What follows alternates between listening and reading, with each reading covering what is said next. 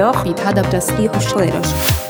Am Puls der Branche erleben der unerschrockene Adam und die gewitzte Nadja bahnbrechende Technologien und spannende Geschichten mit interessanten Personen. Deutschlands Audiologie-Podcast. Der Hörakustiker, Deutschlands Audiologie-Podcast powered by Phonak. Hallo liebe Akustiker, Geschichtenerzähler und Zuhörer, liebe Podcast-Freunde und Neulinge. Wir möchten der Akustikbranche ein Sprachrohr bieten, damit die Branche auch die Aufmerksamkeit bekommt, die sie verdient. Wenn es also Themen gibt, die euch beschäftigen, oder wenn ihr selbst etwas zu erzählen habt, dann meldet euch gerne bei uns. Wir alle haben einen wundervollen Beruf und es gibt jede Menge Geschichten, die es zu erzählen gibt. Und wir freuen uns, dass wir jetzt die Möglichkeit dazu haben.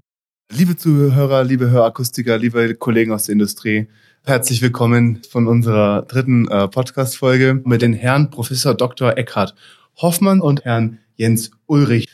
Herr Hoffmann, ich habe jetzt hier was auf meinem Zettel stehen. Kultur und Akustik. Sie haben gesagt, Kultur und Akustik hängt unmittelbar miteinander zusammen. Ja, natürlich, denn wir bewegen uns ja immer in einer akustischen Welt, über die wir uns normalerweise gar keine Gedanken machen. Wir wissen oder denken, das ist so normal, wie es jetzt gerade ist. Und wenn man auf einmal dann in eine andere akustische Welt hineinkommt, dann merkt man, dass manches, was für uns normal erscheint, in einer anderen Kultur ganz anders gesehen oder ich muss besser sagen, gehört wird. Praktisches Beispiel zum Beispiel Japan. Äh, als ich in Japan war, gab es für mich einige akustische Überraschungen. Äh, das fängt zum Beispiel an, wenn man in ein Restaurant geht. Bei uns ist es so, in einem Restaurant ist es, man isst normalerweise ohne Geräusche. Denn ansonsten würde man sagen, ähm, was schmatzt der so? Ähm, und das kriegt man als Kind schon relativ schnell beigebracht, wie man ordentlich zu essen hat. Geht man in Japan in ein Restaurant und bestellt eine Udon-Nudelsuppe.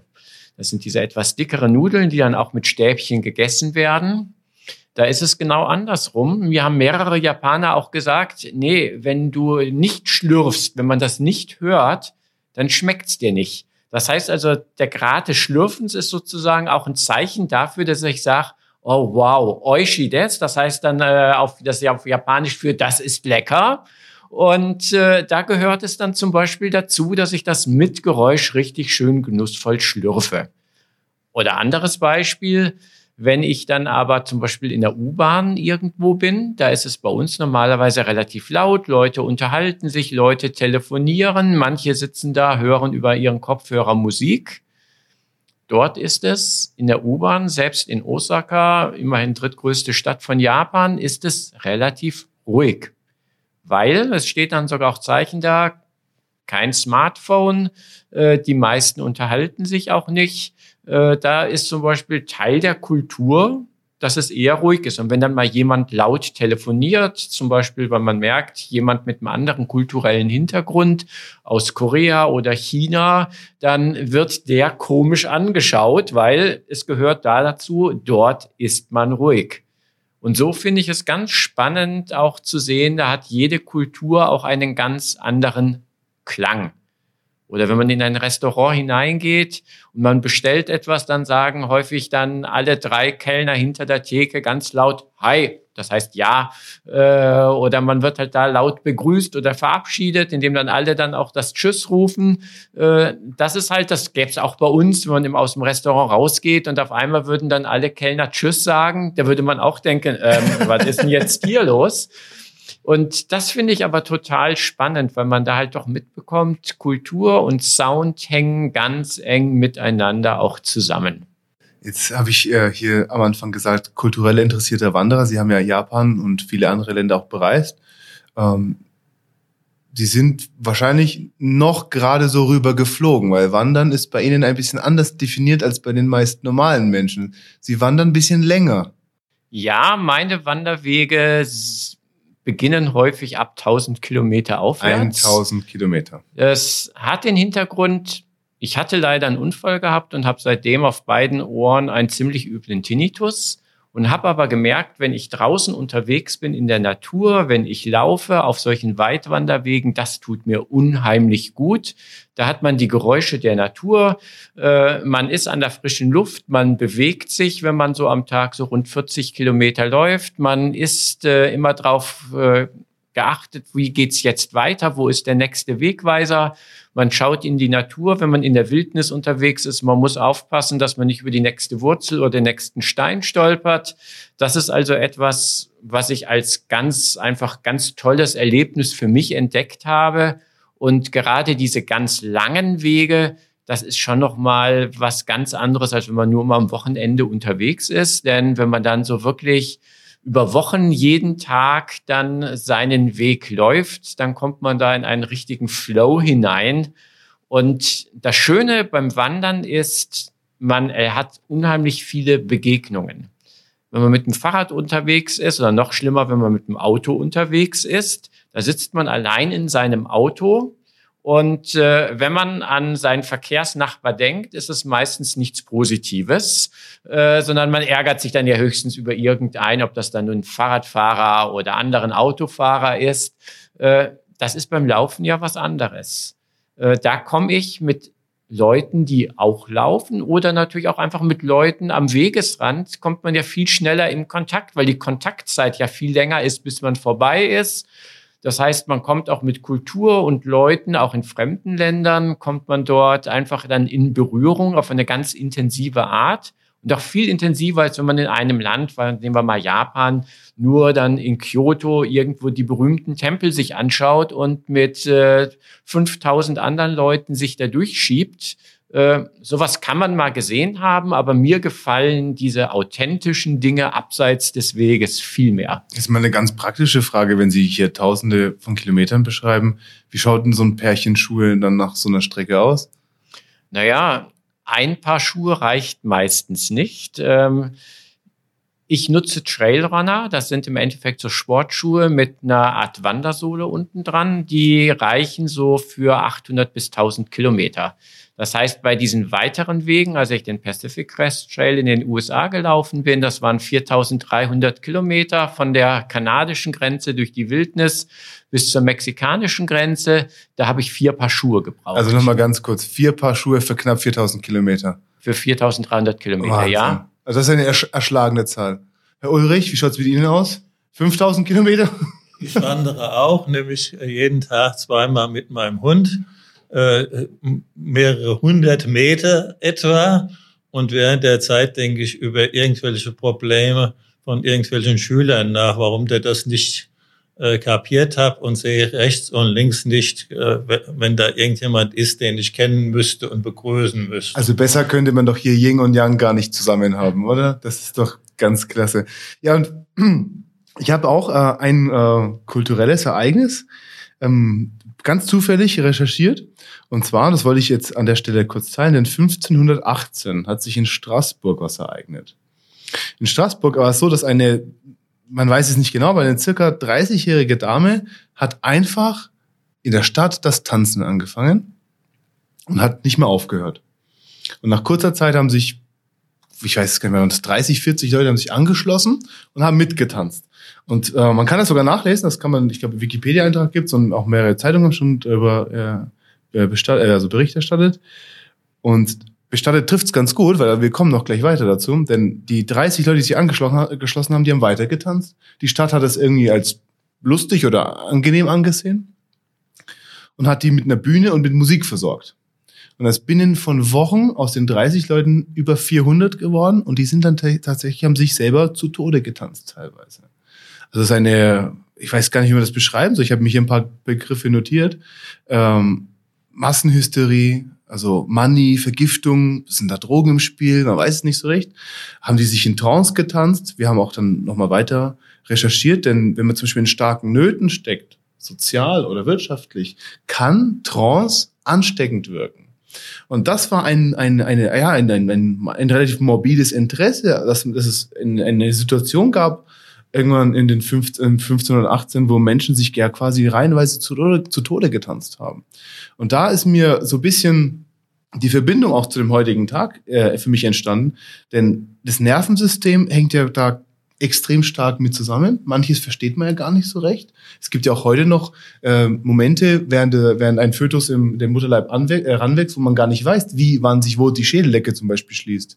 Es gibt nur ein Jetzt, äh, ein Jetzt und einen später Zustand. Also es gibt Momentaufnahmen. Und das Nervensystem ist extrem komplex. Und da fand ich so halt extrem interessant, wie, wie man in der Lage sein kann, dieses Nervensystem irgendwie zu blockieren oder zu umgehen dass man sagt, ja, okay, ich schalte das alles aus. Ich kann sogar mein Wohlbefinden so weit blockieren, dass ich zu Tode mich tanze, was ja, absolut verrückt ist.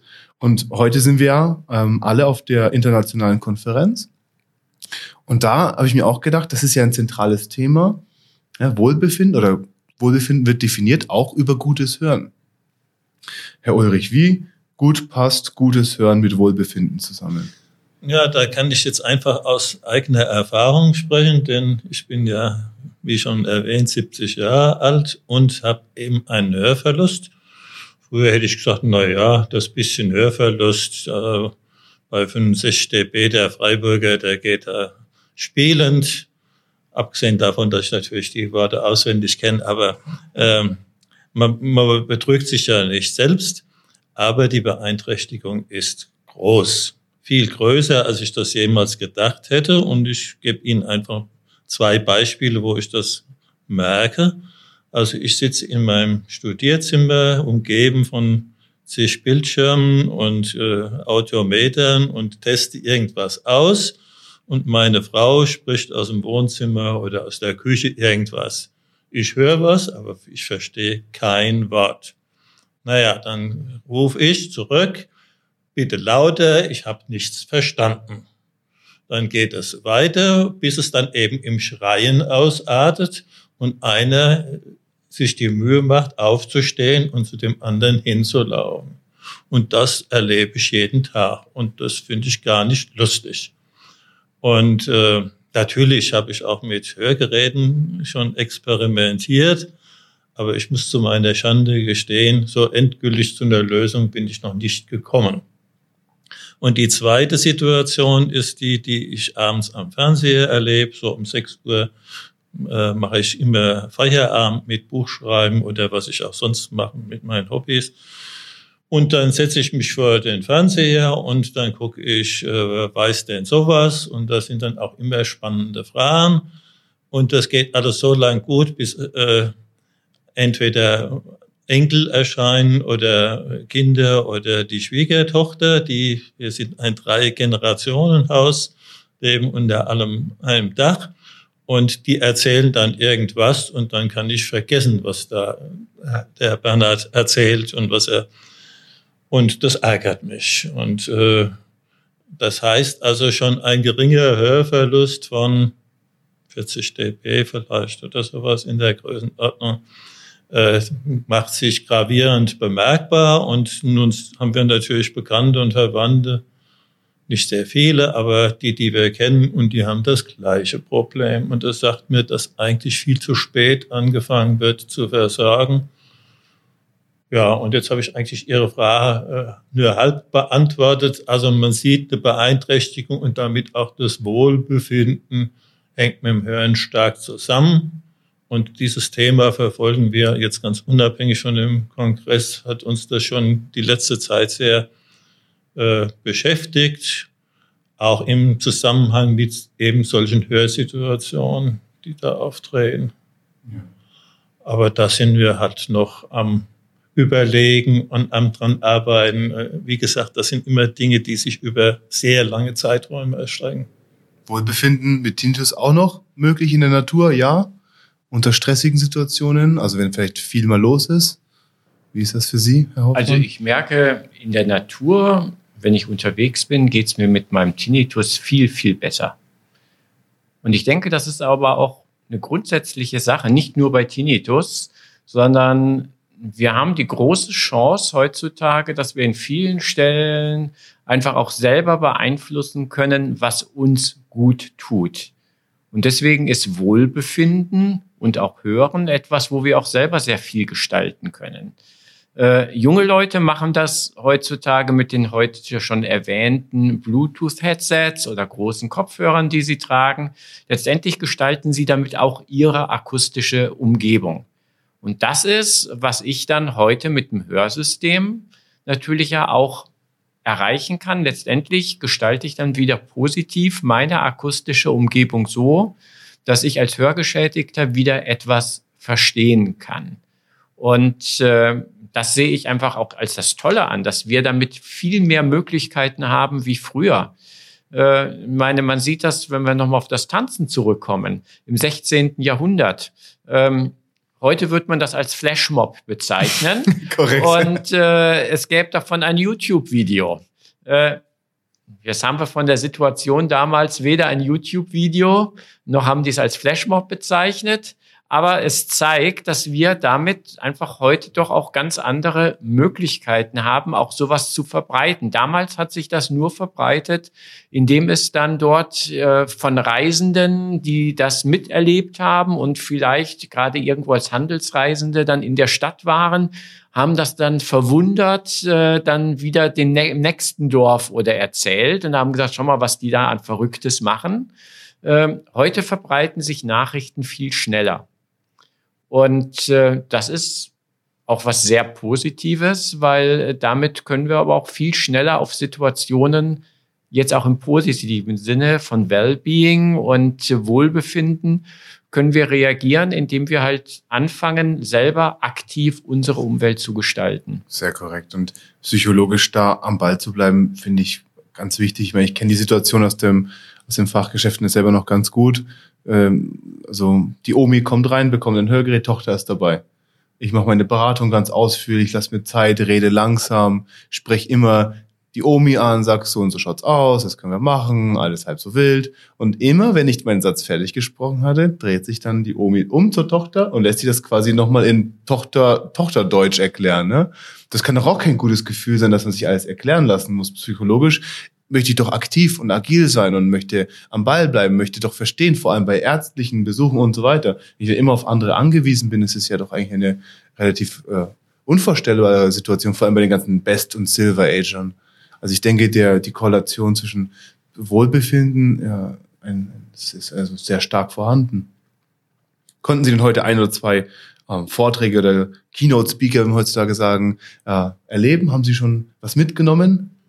Ja, es war ein, äh, ein sehr kauziger Vortrag, der mich sehr beeindruckt hat über äh, das Gehirn und über äh, das Altern und äh, über Gehirnfunktion.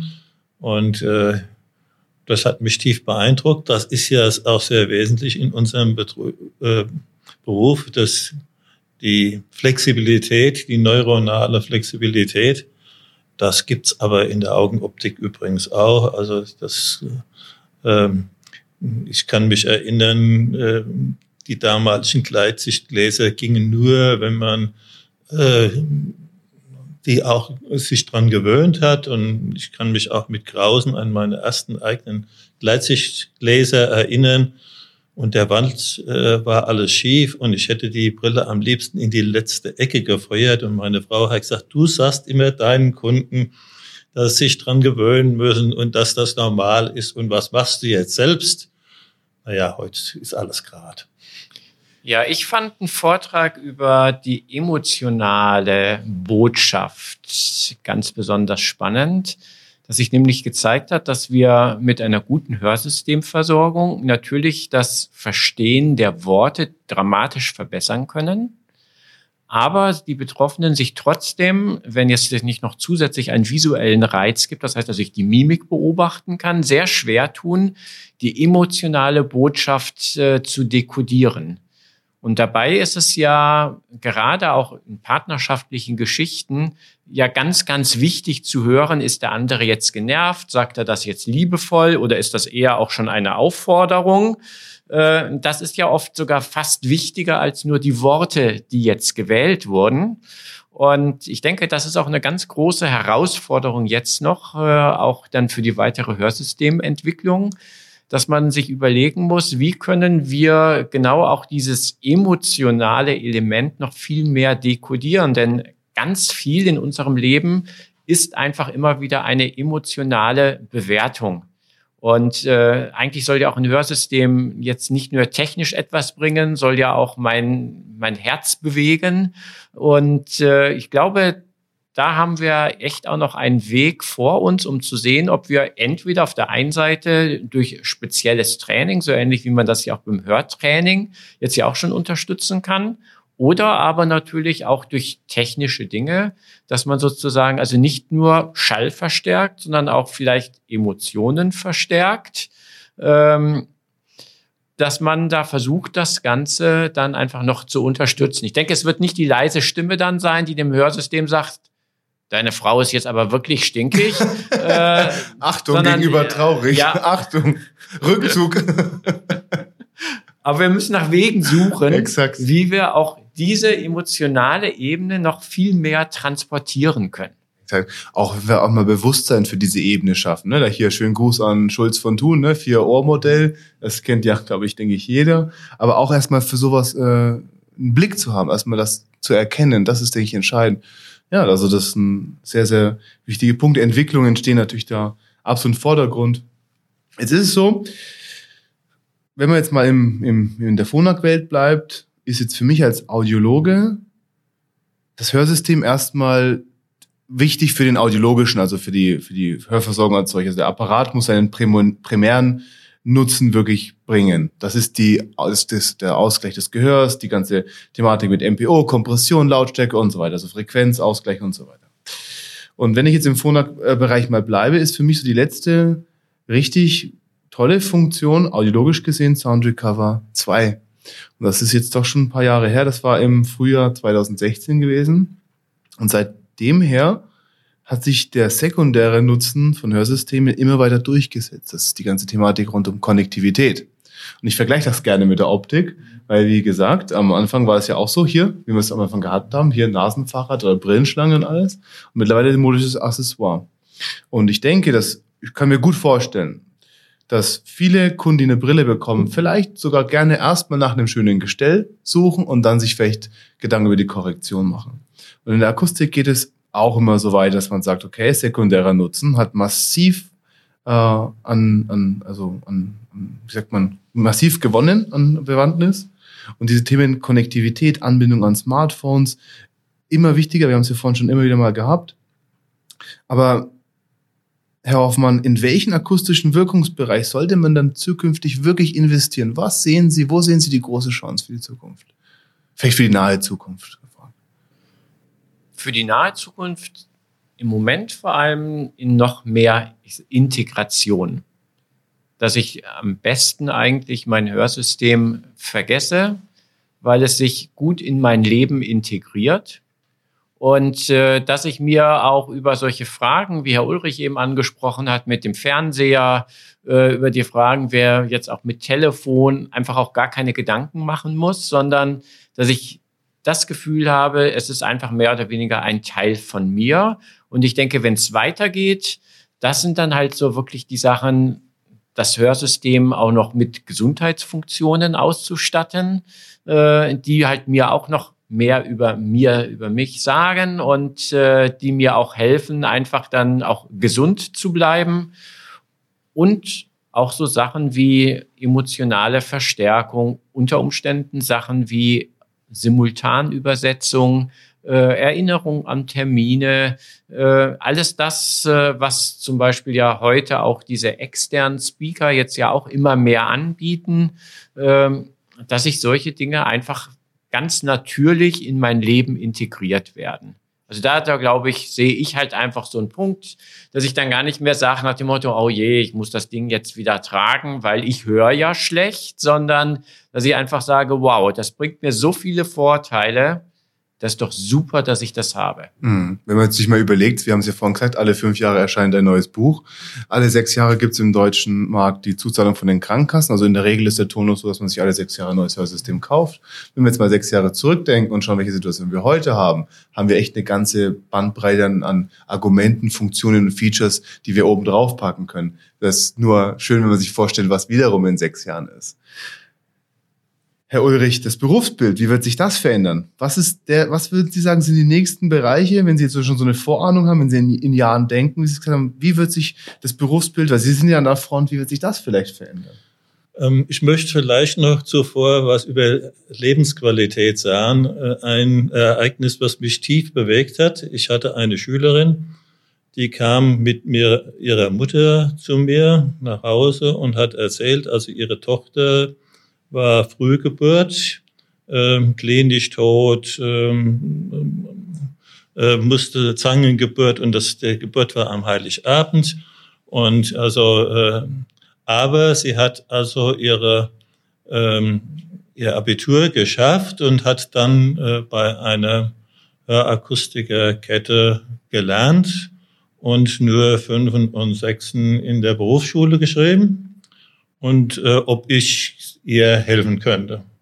Und habe ich gesagt, ja, das mache ich. Und äh, sie kam dann jeden Samstag zu mir gefahren. Und äh, ich habe also ihr erstmal versucht, äh, die Grundlagen alle beizubringen. Und es war aber schwer.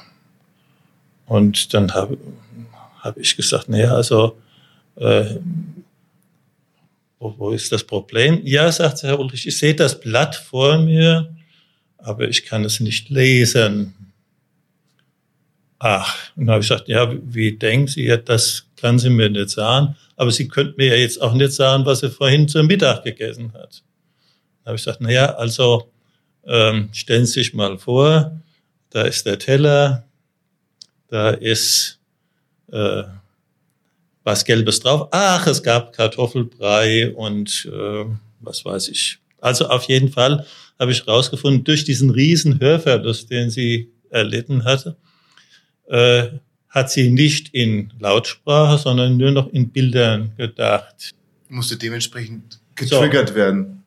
So, das heißt, ich habe meinen kompletten Unterrichtsstoff in Bilder umgesetzt. Also ich weiß noch. Daher die 15.000 Bilder, oder?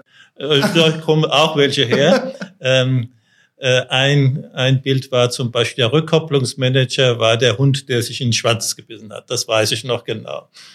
Und ähm, aber wir haben alles in Bilder übersetzt, also auch äh, die Daten von den Hörsystemen.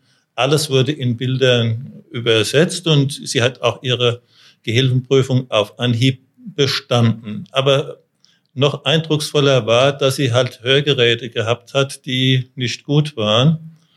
Und ihr Chef konnte ihr keine gescheiten Geräte anpassen. Und dann habe ich gesagt, so, jetzt passen Sie mal auf, jetzt setze ich Sie ins Auto und wir fahren zusammen zu ehemaligen Schülern nach Heidelberg in die Gegend und die passen Ihnen jetzt zwei Geräte an. Den hatte ich vorher gesagt, hier, da ist die Schülerin und so. Und dann habe ich, oh, ja, klar, Herr Ulrich, machen wir. Und dann hat sie zwei Phonak-Geräte bekommen und sie hat mir dann auf der, später erzählt, die Rückfahrt war für sie ein ganz neues Erleben, was sie alles gehört hat, was noch nie im Leben gehört hat. Ja, bei der S-Bahn, wenn die Tür zugeht, das macht ja piep, piep, piep. Und äh, sie konnte plötzlich auch akustisch Telefon benutzen. Die Sprache hat sich geändert, weil äh, sie vorher die Zischlaute nicht richtig artikulieren konnte. Plötzlich hat sie ganz normal gesprochen. Dann hat sie noch einen Lebensgefährten gefunden, mit dem sie, also es hat sich alles zum Positiven äh, verändert und sie kam dann nach der Prüfung und hat noch, sich noch einen ganzen Abend mit mir und meiner Frau im Wohnzimmer unterhalten und immer an Heiligabend schicke ich ihr eine äh, Glückwünsche zum Geburtstag und es hat mich tief bewegt. Ich war so happy, wie ich gemerkt habe, dass sie die Prüfung auf Anhieb bestanden hat. Und das, damit will ich nur sagen, die Lebensqualität, die Steigerung, das hat mich ganz, ganz tief beeindruckt. Und so viel zum Thema Lebensqualität. So, und was jetzt die Zukunft betrifft, dann äh, was äh, das Berufsbild betrifft, so denke ich, sollten wir solche Dinge wie E-Technik und meinetwegen Pegelrechnung nur noch ganz, ganz marginal betrachten. Ich muss nicht ausrechnen, wie groß der Summenpegel ist, äh, wenn hier irgendwo ein Teppich ist und fünf Stühle und was weiß ich was. Ähm, das mache ich doch in meinem Beruf äh, nicht, sondern ich muss die Dinge beherrschen, die den Kunden betreffen, dass ich den richtig behandle das ist das A und O äh, herauszufinden, wo sind seine Probleme, auf die Probleme eingehen.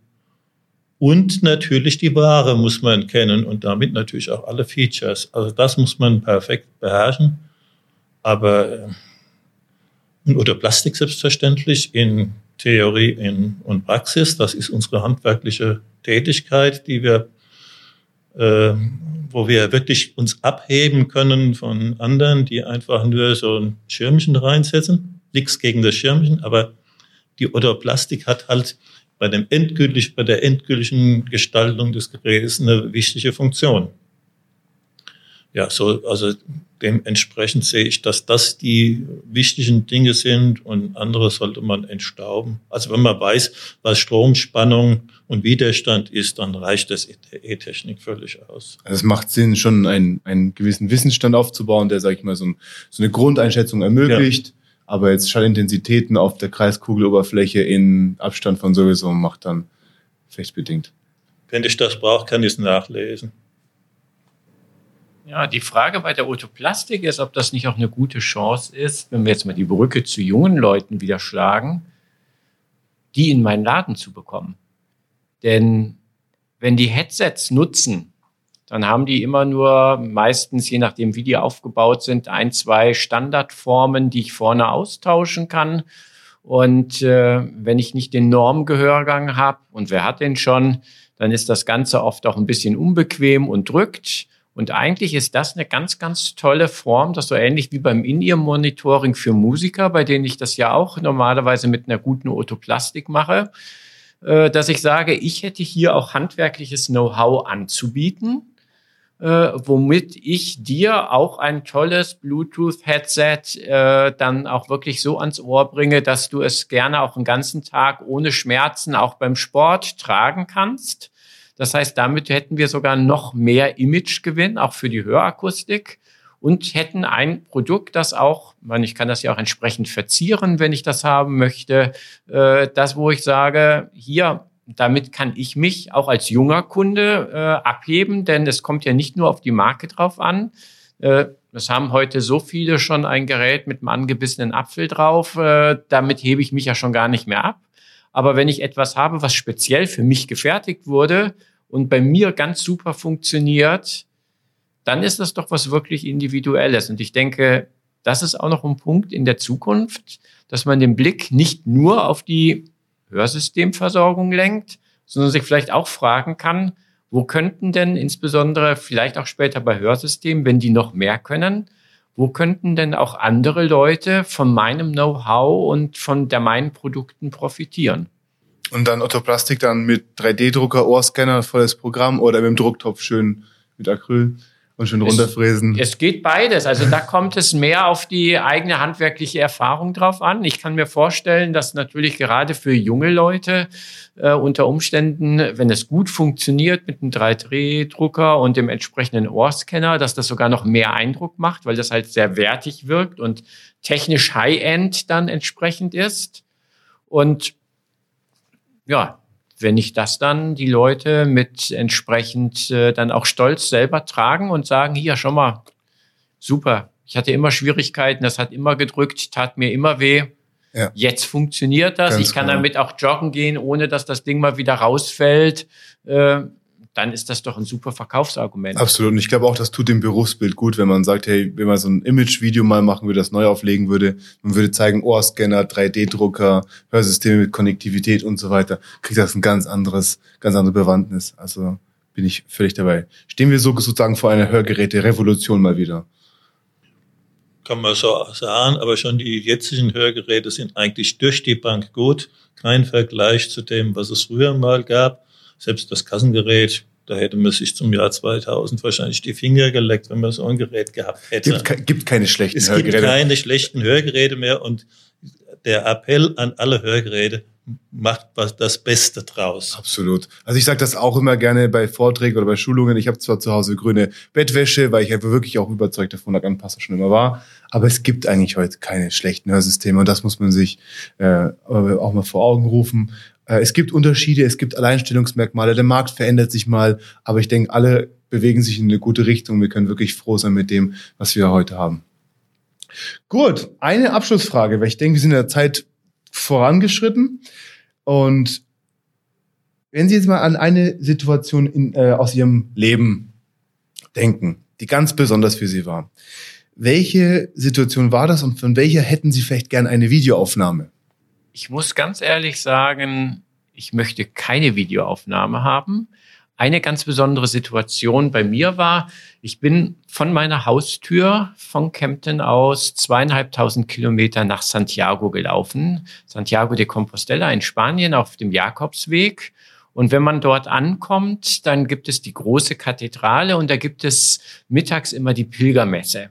Und wenn man Glück hat, sieht man dann einen riesigen Weihrauchkessel, der von fünf oder sechs Männern gezogen wird, der dann über die Köpfe hinweg dann einfach über einen hinweg schwingt. Und das finde ich total beeindruckend. Und dann saß ich da, äh, hatte mir extra auch den besten Platz dafür ausgesucht. Ich war schon rechtzeitig da und äh, dann fragte mich einer, ob er dann meinen Platz haben könnte. Dann fragte ich etwas irritiert, also auch so eigentlich also jetzt Mittelalter äh, vom Alter her, also jetzt nicht irgendwo, dass er einen Platz brauchte. Sagte ja, sagt er, von dort aus hat man den besten Blick und davon möchte ich ein Video machen. Und dann habe ich ihm gesagt, nee, ähm, sorry, den Platz gebe ich dir nicht. Ähm, genieße es doch einfach so in der Situation zu sein, weil wenn dieser Kessel so direkt über dem Kopf über einen hinweg schwingt äh, äh, mit dem Weihrauch, das ist einfach ein extrem beeindruckendes Erlebnis. Und deswegen muss ich sagen, das war für mich eine beeindruckende Situation. Die Orgel spielt dann äh, Full Power und der Weihrauchkessel schwingt und das riecht man natürlich auch so entsprechend. Äh, das hat auch die Leute damals im Mittelalter sicher total beeindruckt. Aber ich glaube auch, ganz tolle Situationen muss man nicht immer im Video festhalten, sondern das echte Erleben in der Situation ist für mich zumindestens viel wichtiger kein Kommentar. Wunder, also wunderschön gesagt. Also absolut, absolute Zustimmung. Aber mit einem Handy oder mit einer Videokamera hätten wir das überhaupt nicht einfangen können. Es wäre überhaupt nicht nie gerecht geworden. Nee, und es gibt auch schon tausend Videos auf Ach, YouTube. Gibt, gibt also insofern, wer das sehen möchte, kann sich das auf YouTube anschauen. Ja. Da muss ich nicht das tausendeinste Video machen. Und äh, das Dumme ist, wenn man jetzt nur auf das Video konzentriert ist, dann hat man von der Situation selber gar nichts mehr, denn dann möchte man nur ein schönes Video machen. Und ich glaube, manche Dinge sind einfach in echt schöner als auf dem Video. Mit allen Oder Sinnen, auf Instagram. Mit allen, mit allen Sinnen genießen, aufsaugen ja. und behalten. Herr Ulrich, ein Video von einer Situation. Schwer zu sagen. Äh, ich könnte jetzt nur eine komische Situation schildern.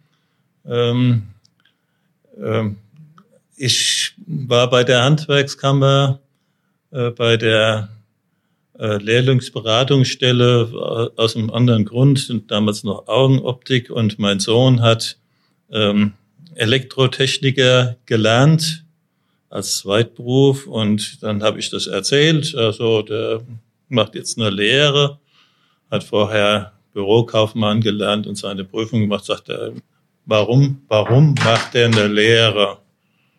Ja, ich sage, er soll seine Meisterprüfung äh, machen und äh, das ist was, was ihm gut tut. Und das sagt er, naja, das, da kennen Sie das Handwerksrecht nicht richtig. Also wer äh, im Beruf, wer eine abgeschlossene Berufsausbildung hat, egal welche, und zwei Jahre in dem Handwerk tätig war, der kann seine Meisterprüfung machen. Da habe ich gesagt, naja, prima, äh, macht er eine Lehre, dann kann er doch nach drei Jahren gleich die Prüfung machen. Nee, sagt er, so ist das nicht. Wer ähm, äh, Lehre gilt nicht als im Handwerk gearbeitet. Dann habe ich gesagt, dann muss er jetzt die Lehre aufhören. Nee, hat er gesagt, machen Sie doch ganz einfach. Melden Sie ihn zur Meisterprüfung an. Bei uns weiß die Rechte nicht, was die Linke tut. Und so kam es, dass mein Sohn dann einen Teil der Gehilfenprüfung später gemacht hat als die Meisterprüfung. Und äh, ich bin dann zur Handwerkskammer und habe gesagt, äh, ihn also da angemeldet und das ging auch alles gut. Und dann habe ich gesagt, und ich mache die Prüfung mit. Großes Erstaunen, sowas haben wir noch nie gehabt. Das ist das erste Mal. Und Sie brauchen es doch gar nicht. Sie haben doch Ihren Diplom-Ingenieur in der Fachrichtung. Wir können Sie ja doch direkt in die Handwerksrolle eintragen. Aber dann, nee, nee, ich mache die Prüfung mit. Denn ich hatte Angst, dass für ihn alles andere wichtiger wäre, nur nicht die Prüfung. Der Erfolg war dann der, dass seine Kumpane mit mir zusammen am Essenstisch gesessen haben und mit mir gelernt haben, während er Fahrrad gefahren ist. Und es war eine seltsame Begegnung oder Erlebnis, neben dem eigenen Sohn auf der Schulbank zu sitzen und in der Meisterprüfung neben ihm zu arbeiten. Und ich habe Dinge gesehen, die habe ich in meinem Leben lang noch nicht gese äh, gesehen. Und daran sieht man auch wieder, dass ein Studium und das Handwerk selbst zwei unterschiedliche Dinge sind, zwei unterschiedliche gleichwertige Dinge. Und äh, gut, das Ohmsche Gesetz ist für beide gleich, aber ansonsten hat das miteinander wenig zu tun. Also das war eine seltsame Erfahrung, mit dem eigenen Sohn gemeinsam die Prüfung zu machen. Wir haben natürlich nebeneinander arbeiten müssen, wegen dem Alphabet. Punktevergleich am Schluss? Er war viel besser. sehr, sehr schöne Worte zum Abschluss von unserer dritten äh, Podcast-Folge. Herr Diplom-Ingenieur, Herr Diplom-Ingenieur Physiker Jens Ulrich, Herr Professor Dr. Eckhard Ich bedanke mich sehr herzlich für diesen tollen Austausch. Ein äh, sehr spannender, umfangreicher Austausch, ein Podcast, der wirklich sehr viele Facetten zeigt, sehr, sehr schön darstellt. Ich hoffe, wir sehen uns bald wieder. Vielleicht gibt's mal eine, eine Revanche in Form eines weiteren Podcasts. Ja, und wir bedanken uns recht herzlich, dass wir hier unsere Dinge vortragen durften. Ja, danke für die Einladung zu diesem Podcast. Dankeschön. Liebe Podcast-Hörer, liebe Hörakustiker, liebe Kollegen aus der Industrie, macht es gut. Akustik for Life.